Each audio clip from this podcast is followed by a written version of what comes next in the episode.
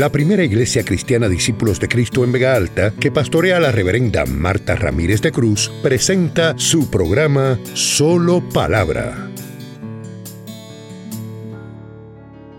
Yo quiero compartir con ustedes en el libro o en la carta de Santiago, que está inmediatamente después del libro de los Hebreos en el Nuevo Testamento, ya casi al final, en Santiago 5, distinto a mi costumbre, les voy a leer el pasaje desde el versículo 7.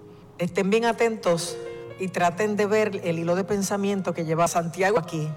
Él empieza diciendo, por tanto, hermanos, o sea que se está dirigiendo a la iglesia, tened paciencia hasta la venida del Señor.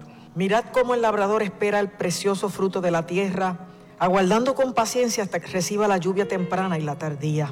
Tened también vosotros paciencia y afirmad vuestros corazones, porque la venida del Señor se acerca.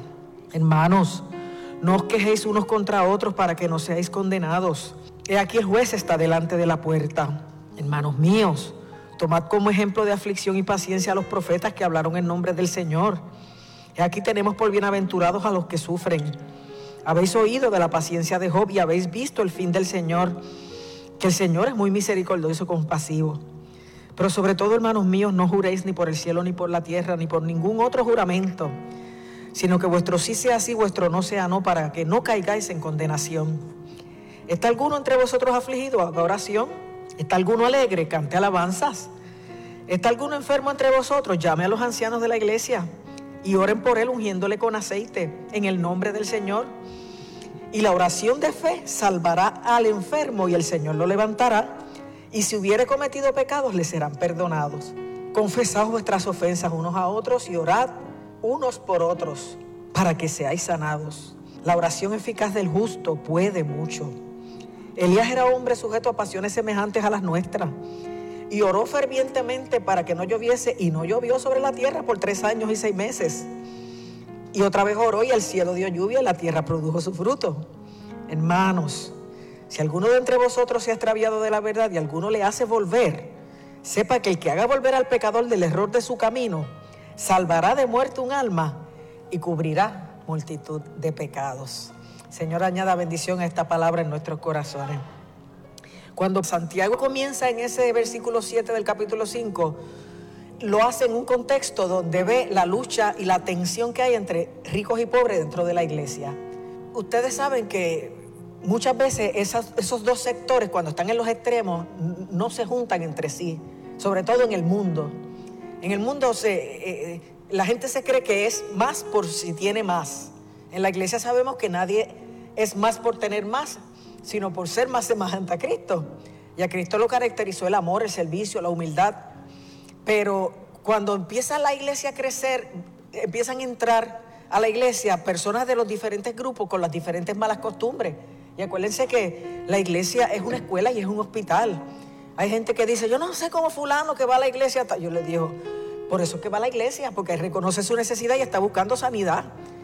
Quiere aprender, no se conforma con lo que es, con lo que hace, reconoce su necesidad y viene. Y yo le aclaro eso a mucha gente cuando me viene a criticar a alguien. Y no podemos extrañarnos de las diferentes personas que van llegando a la iglesia procedentes de diferentes contextos, niveles sociales, necesidades, porque para eso está la iglesia, para recibirlos a todos. No importa cómo estemos, siempre con Cristo será mejor. Y no importa quiénes seamos, siempre los brazos de Cristo como el vitral estarán abiertos para recibirnos. Pero nosotros tenemos que aprender de Cristo y darnos cuenta que nadie va a llegar igual que tú. Tú puedes llegar súper herido y otro llega sano. Tú puedes llegar eh, súper preparado y otro llega sin ningún tipo de adiestramiento. Tú puedes llegar con muchas necesidades y otro cree que viene a hacerle un favor al Señor.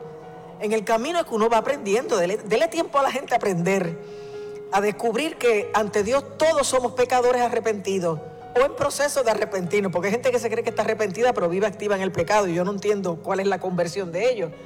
Pero nosotros tenemos que estar más atentos a Dios y a, a nuestro propio crecimiento no siendo de tropiezo para nadie, pero velándonos a nosotros y no velando a los demás. Y en esa tensión que había en la iglesia primitiva, Santiago escribe que en vez de estar molestos o murmurando en contra de los ricos egoístas y elitistas, que sean pacientes. Ahí es que comienza el versículo 7 que les leí. Por tanto, hermanos, tened paciencia hasta la venida del Señor. O sea, aquí Santiago no defiende el concepto de que Cristo viene, lo da por sentado. Eso es lo que mucha gente dice, estamos esperando la parucía, que es la venida de Cristo, pero antes de la venida de Cristo nosotros nos vamos con Él, porque Él no viene dos veces. Él se asoma en las nubes para levantar su iglesia, pero luego viene con nosotros al reinado milenial. La cosa es que eh, Santiago establece como algo que la iglesia primitiva reconoce, que Cristo viene. Y dice, miren, sed pacientes, hermanos, tened paciencia hasta la venida del Señor. O sea, esto tiene un límite.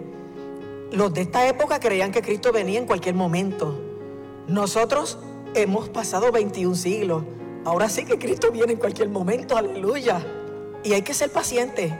Y hasta te sacas de ti mismo de control y por no ser paciente puedes perder hasta tu salvación. Entonces Santiago está aconsejando a la iglesia, cójanlo suave, si Cristo viene ya.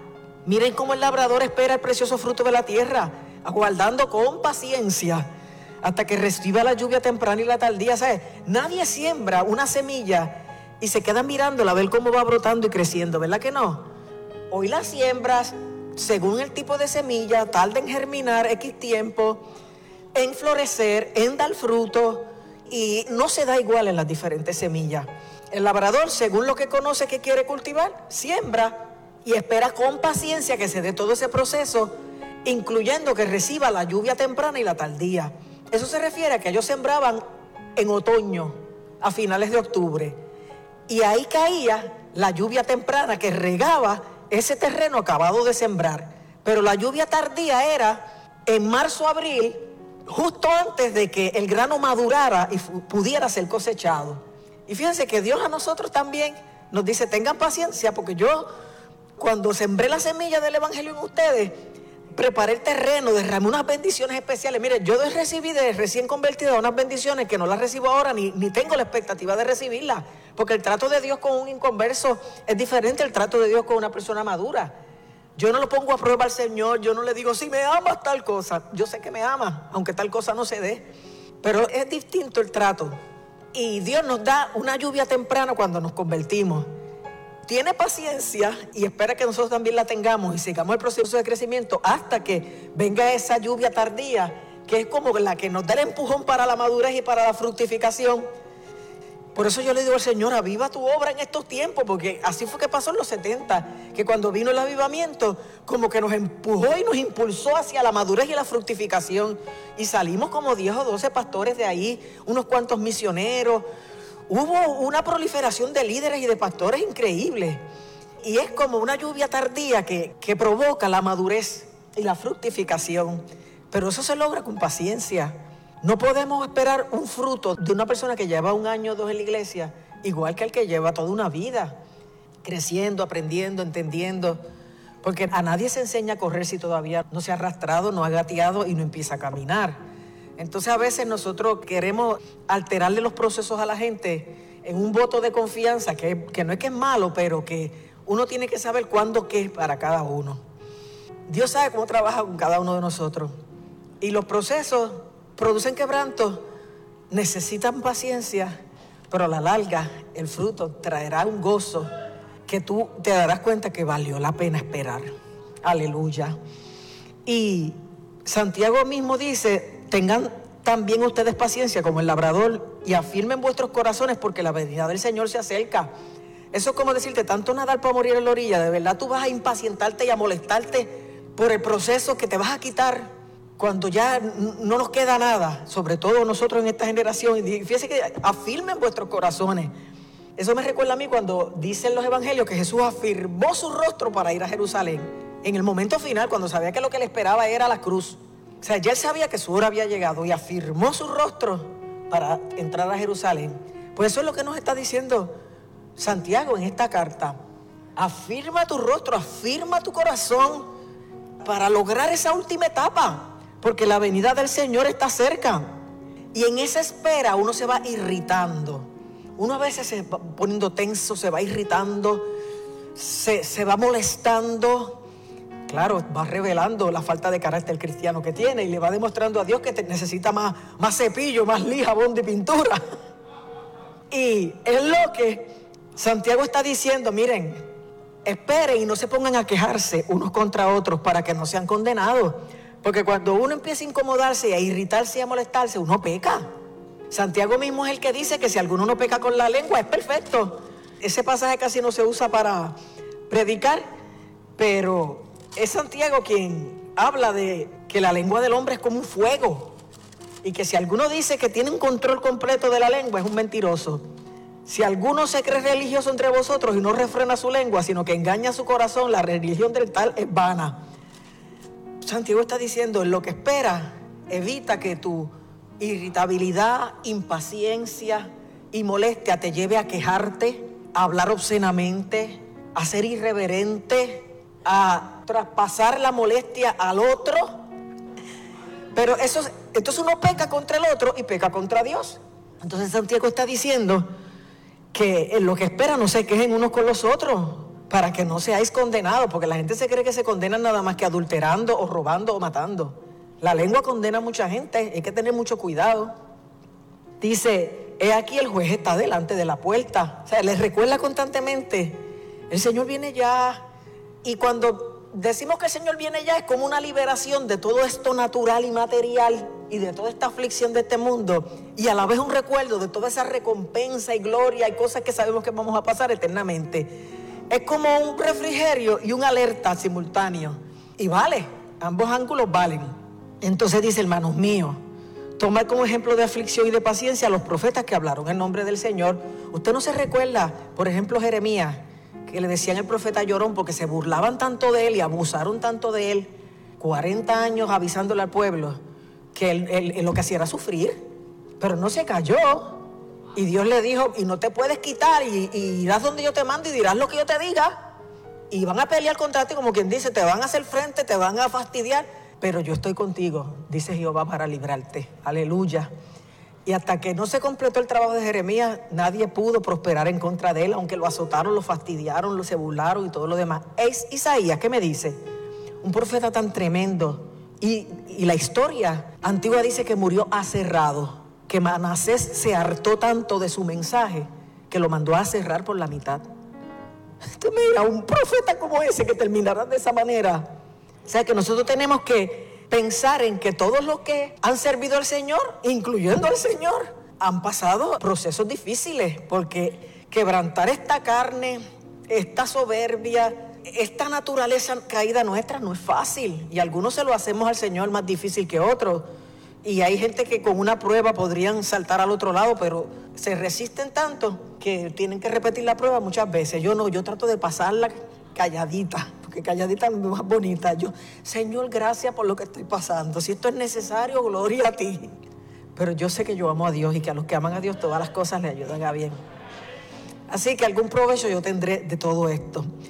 Y Santiago se lo dice, cuidado, que las injusticias, los egoísmos de los otros no los alteren a ustedes tanto, que los irriten, que pequen unos contra otros, que dejen de ser pacientes, que terminen siendo condenados que se les olvide lo que el Señor pasó, lo que los profetas pasaron. Y ahí es que le da el ejemplo de Job. Y aquí tenemos por bienaventurado a los que sufren. Habéis oído de la paciencia de Job y habéis visto el fin del Señor. Otra traducción es la meta del Señor. O sea, ¿cuál es la meta del Señor? Lo que hizo con Job, que logró demostrar que aún perdiéndolo todo, él seguía cuidando de la vida de Job y le restituyó al doble todo lo que tuvo. Yo creo que no ha habido otra historia como la de Job, que muchos dicen que es una leyenda o que es un mito, pero si el Nuevo Testamento la valida, fíjate que está dando por sentado que la iglesia primitiva conocía la historia de Job. Por lo que lo dice ahí, habéis oído de la paciencia de Job. O sea, da por sentado que conoce la historia de Job. Es como el que dice, no, a Jonás no se lo tuvo que tragar ningún gran pez, que de hecho la Biblia no dice ballena, dice gran pez, que pudo haber sido una ballena. Pero si Jesús lo validó y dijo que como estuvo Jonás en el vientre de la ballena tres días y tres noches, así estaría el Hijo del Hombre en la tierra.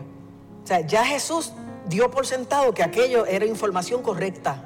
Así que el que no estaba allí, que hable lo que quiera. Pero el que estaba allí y el que creó todas las cosas y el que sacó a Jonás del vientre de esa ballena, me dijo que eso pasó y a él yo le creo más. Aleluya.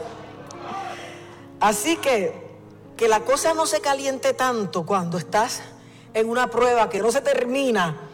Tengan cuidado que no juren. No, no es que no se puede jurar. Aquí dice que no juren por el cielo ni por la tierra ni por algún otro juramento, sino que vuestro sí sea sí, vuestro no sea no, para que no caigáis en condenación. Que aprendamos a decir la verdad y no tengamos que jurar para que nos crean. Mejor es no jurar, es lo que está diciendo Santiago aquí. No juren, aprendan a ser veraces, a decir la verdad. Tengan cuidado cómo usan el nombre de Dios cuando están irritados o cuando están impacientes o cuando están en crisis. Porque, ¿qué es típico en Puerto Rico? El ay bendito, ¿verdad? Ay bendito. ¿Y quién usted se cree que es el bendito? Dios. Jesús es el, el bendito de Dios. No estamos conscientes, pero estamos usando el nombre del Señor en vano. Pero por eso es que Santiago te hace la observación. Porque hay cosas que con la costumbre, con las tradiciones, con los vehículos culturales, uno las hace. Como alguien me dijo, ay, si hablar malo es cultural. Si en el campo lo que se aprende cuando uno era chiquito era hablar malo, ¿y, qué aprendiste en la iglesia? Porque una cosa es lo que tú aprendes en la calle, en el campo, en tu casa, pero ¿y en la iglesia? ¿Y en la palabra? ¿Qué aprendiste? Bueno, porque para poner excusas son unos titanes. Entonces, Santiago termina diciendo, miren, en medio de la espera, no solamente los invito a tener paciencia y a cuidarse de lo que dicen, de cómo se portan, de cómo pueden canalizar el coraje hacia otros, sino que enfóquense de esta forma. Dice, ¿alguien está afligido? Haga oración. ¿Sabe que hay veces que hay gente que está tan molesta, tan triste, tan deprimida que no oran? No puedo ni orar. Pues no puedes pensar porque puedes orar en tu mente si ni siquiera te salen las palabras. Porque hay gente que deja a Dios para la última opción. Lo primero es Dios. ¿Hay alguien no afligido? Haga oración. Mire, clame al que oye. Jesús mismo dijo, pedid. O sea, hay gente que se cree que a Dios lo que hay es que alabarlo y adorarlo. No, Jesús dijo, después que le alabas y lo adoras y le das gracias, pedid y se os dará. Busca y hallaréis, llama y se os abrirá, porque todo el que pide recibe. Pero ahí Santiago dice, ¿está alguno afligido entre vosotros? Haga oración. Eso es lo más elemental, lo, lo principal, lo fundamental, lo primero, lo básico. ¿Está alguno alegre? Cante alabanza, como quien dice, todos no son penas. Todos no son problemas, todos no son aflicciones. Hay momentos de prueba, pero hay momentos de mucha alegría. Y cuando estés contento, alaba al Señor, cántale, demuéstralo. No puedes demostrar que estás triste. Y, yo veo tanta gente como con una autoconmiseración que necesitan que le cojan pena y eso no es saludable. Tú puedes ser digno de pena por lo que estés pasando, pero tú no puedes proyectar una imagen para que te cojan pena. Porque tú tienes que sufrir lo que tengas que sufrir, pero como, decir, como con dignidad y con fe. Yo sí tengo que llorar y ustedes lo saben, en el altar lloro lo más feliz. Y si me toca reír, me río, pero no pierdo, digamos, la postura de fe. Yo sé en quién he creído, sea que, que llore o que ría, que esté sana o enferma, no puedes tener en poco la obra que Dios está haciendo contigo, aunque tú no la puedas ver. Y tanto es natural que ores en la aflicción como debe ser natural que cantes y alabes a Dios cuando las cosas te van bien. Y el Señor nos invita a llorar si hay que llorar, pero a cantar si hay que cantar. Y dice, ¿y está alguno enfermo entre vosotros? Fíjese que da por sentado que la gente en la iglesia puede estar afligida, puede estar contenta y también puede estar sana o enferma. ¿Está alguno enfermo entre vosotros? Llame a los ancianos de la iglesia, no dice corra al primer médico. Aunque la ciencia la dio Dios y la usa Dios, dicen que es mayormente para los incrédulos. Que los creyentes debemos primero acudir a Dios en oración y luego a los ancianos de la iglesia para que oren por nosotros. Si no lo hace Dios a través de la oración directa mía o de la intercesión de mis hermanos ancianos, pues entonces voy al médico. Eso no es pecado. Pero hay una directriz y un orden. ¿Está alguno enfermo entre vosotros? Llame a los ancianos de la iglesia y oren por él, ungiéndole con aceite en el nombre del Señor, porque el aceite no tiene poder, es un símbolo del Espíritu Santo que viene sobre ti a trabajar con tu necesidad. El, poder no está en el aceite, el poder está en el que lo usa, aleluya, y en el que recibe la oración de fe que se le hace. Pero a veces trastocamos las cosas y perdemos de vista lo que es esencial. ¿Está alguno enfermo entre vosotros? Llamen los ancianos. Oren por él, ungiéndole con aceite en el nombre del Señor. Y la oración de fe salvará al enfermo. Y el Señor lo levantará. Fíjate que el enfermo puede estar enfermo física o mentalmente. Y la oración de fe salvará al enfermo y el Señor lo levantará. La oración de fe. No cualquier oración, la oración de fe. Orar creyendo, no por una rutina, no porque el Señor manda, no porque a ver si pasa algo. No, la oración de fe salvará al enfermo y el Señor lo levantará. Y si hubiere cometido pecados, le serán perdonados. ¿Se dieron cuenta que el Evangelio te ofrece una medicina holística? Te sana el cuerpo, te sana el espíritu, pero te sana también el alma que ha pecado. Porque también se espera que si alguien es impactado con un toque sanador de Dios, se arrepienta. Por eso es que dice, y si hubiera cometido pecados, le serán perdonados. Pero es en el contexto de que al recibir el beneficio del amor y el poder de Dios, se arrepienta, se, se ponga contrito y humillado. Porque eso no es automático. Y dice más, hay veces que no se trata de que venga otro y ore por mí y Dios me levante y me perdone ante mi humillación, ante ver su misericordia para conmigo, sino que hay veces que lo que hay es que la dinámica del perdón. Hay cosas que Dios no las va a hacer hasta que tú te reconcilies con la persona que sea, te pida perdón o no. Asegura tu salud y tu salvación, aunque el otro quiera condenarse. Por eso que entonces Santiago invierte el orden y dice, confesaos vuestras ofensas unos por otros y orad unos por otros para que seáis sanados. No era que los ancianos me iban a orar y a ungir y yo me iba a sanar. Y si no me sano, ¿será que hace falta una reconciliación, una confesión para que Dios acepte la oración y se abran los cielos y venga la bendición que necesito? ¿Se están dando cuenta de eso? Confesaos vuestras ofensas unos a otros y orad unos por otros para que seáis sanados.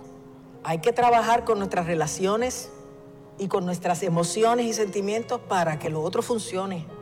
Porque somos un ser integral, espiritual, mi cuerpo. Y no, y no se dice hasta aquí llegue el cuerpo, hasta aquí llegue el alma y hasta aquí el espíritu, porque el cuerpo somatiza lo del alma, el alma se deprime ante la aflicción del cuerpo, el espíritu está ahí combinándolo todo. Hay que sacar de la ecuación el pecado, la división, la falta de perdón y de reconciliación para poder ser sanado. La oración eficaz del justo puede mucho. La oración eficaz del justo puede mucho. ¿Quién es el justo? El que está en una correcta relación con Dios. No es el perfecto, es el que está en una correcta relación con Dios. Donde sigue luchando su salvación y su carrera cristiana y tropieza y se cae, y se levanta y sigue y pide perdón, continúa, para adelante, vamos. La oración eficaz, o sea, una oración activa, una oración bien dirigida, bien cimentada, entendida de, que va a Dios y que la respuesta viene por la gracia de Dios. Una oración eficaz que sabe cómo se da la dinámica de, que Dios escuche y que Dios responda. Del justo, o sea, del que tiene una correcta relación con Dios. Porque la única oración del pecador activo e intencional que Dios quiere es la de arrepentimiento. Pero la oración eficaz del justo puede mucho.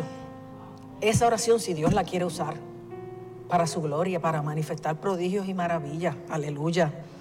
Y entonces cierro con el ejemplo que pone Santiago, Elías, que lo tenemos como un superhéroe del Antiguo Testamento, dice aquí que fue un hombre sujeto a pasiones semejantes a las nuestras.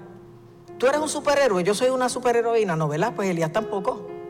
Era un hombre como cualquier otro con la misma naturaleza carnal y las mismas pasiones que cualquier otro, pero estaba consagrado, estaba rendido y oró fervientemente para que no lloviera y no llovió sobre la tierra tres años y medio, porque fue una oración eficaz de un justo. O sea, es, esa oración eficaz de un justo puede ser de un hombre con pasiones normales como las de cualquier otro. Por eso hace la referencia a Elías.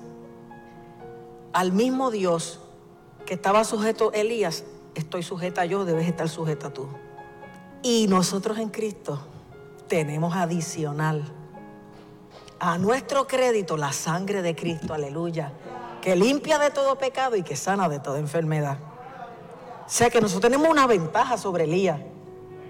Hermanos, si alguno de entre vosotros se ha extraviado de la verdad y alguno le hace volver, o sea, cualquiera puede caer en una trampa y cualquiera también puede hacer salir de ese error, salir de esa trampa, hacer regresar a ese extraviado, a ese apartado de su mal camino.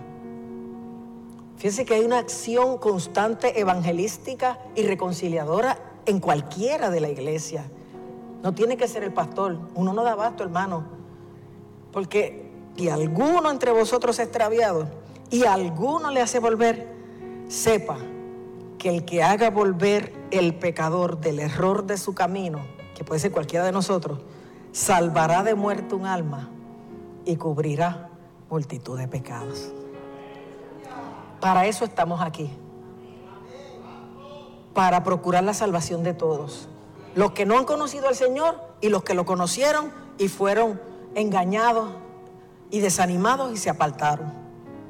Cualquiera sea la situación, si cualquiera de nosotros logra hacerlos regresar al camino, ha librado de muerte un alma y ha cubierto multitud de pecados. Diga aleluya. Qué bueno es el Señor, ¿verdad? Para más palabra, nuestro culto comienza todos los domingos a las 9.15 de la mañana en nuestro templo ubicado en la carretera número 2, kilómetro 29.7 en Vega Alta. Para detalles e información adicional, conéctate a www.vegaaltaparacristo.com. Te esperamos. Dios te bendiga.